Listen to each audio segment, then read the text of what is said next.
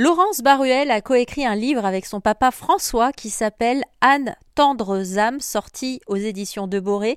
J'ai pu discuter avec elle des différents clichés dont sont victimes les ânes depuis de nombreuses années, à tort évidemment.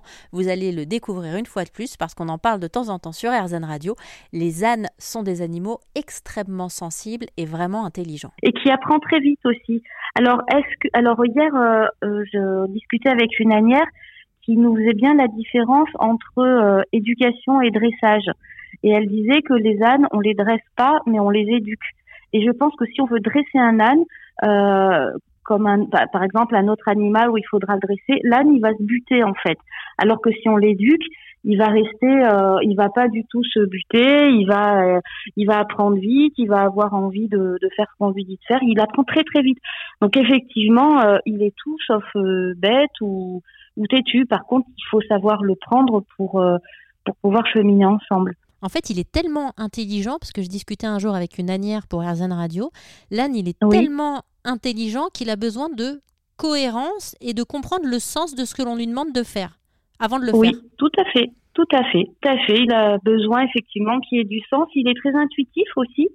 Euh, L'anière euh, en question dont je vous parlais tout à l'heure euh, vous disait que par exemple il pouvait sentir à l'avance s'il il allait, il allait y avoir une vipère qui allait euh, passer sur son chemin juste dans l'instant qui suit, ou bien si par exemple elle expliquait qu'il y a un moment où il y avait un âne qui devait traverser un petit pont en bois et puis il voulait pas traverser, il voulait pas traverser et puis j'avoue que je sais plus pourquoi elle, elle a, elle a, elle a traversé et en fait il y a une planche qui a craqué euh, sous son pied, donc euh, sous le pied de l'anière et quelque part il avait senti. Donc en plus il est très intuitif. Et l'âne, contrairement euh, au cheval que j'aime beaucoup aussi hein, d'ailleurs, mais euh, il n'est pas dans la peur.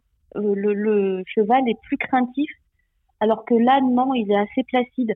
Donc je crois que c'est ça aussi qui fait du bien, c'est ce côté un peu père tranquille qui fait que euh, sait qu'il n'y aura pas de coup de Trafalgar, quoi. Et on m'a aussi expliqué qu'un âne ne pouvait pas euh, vivre seul. Tout à fait, tout à fait. Il faut jamais euh, mettre un âne seul.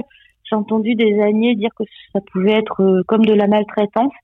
ils aiment la compagnie. L'idéal, c'est d'être avec un autre âne, bien sûr. Alors, il y en a des personnes qui mettent avec d'autres animaux, mais c'est déjà bien.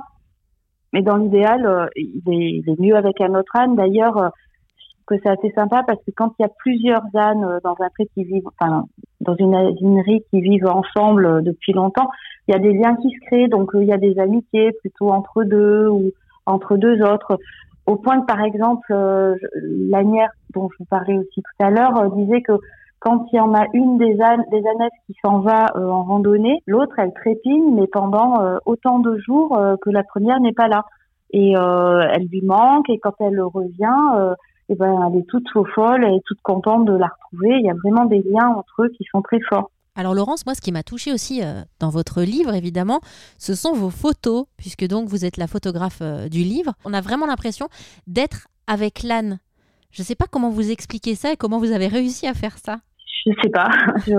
effectivement, j'essaye de d'être euh, au plus près de lui tout en gardant un œil un peu euh, graphique, quoi, quand même, c'est-à-dire d'avoir euh, une esthétique, une belle lumière, donc de composer à la fois avec lui et à la fois avec euh, les lignes du paysage, ou bien j'aime bien aussi tout ce qui est un peu texture, donc par exemple la fourrure, ou même si c'est qu'une photo, on pourrait sentir le volume, la douceur, la chaleur avoir envie de mettre la main dedans. Merci à Laurence Baruel d'avoir eu la bonne idée de coécrire ce livre avec son papa François, un livre qui s'appelle Anne Tendres âmes.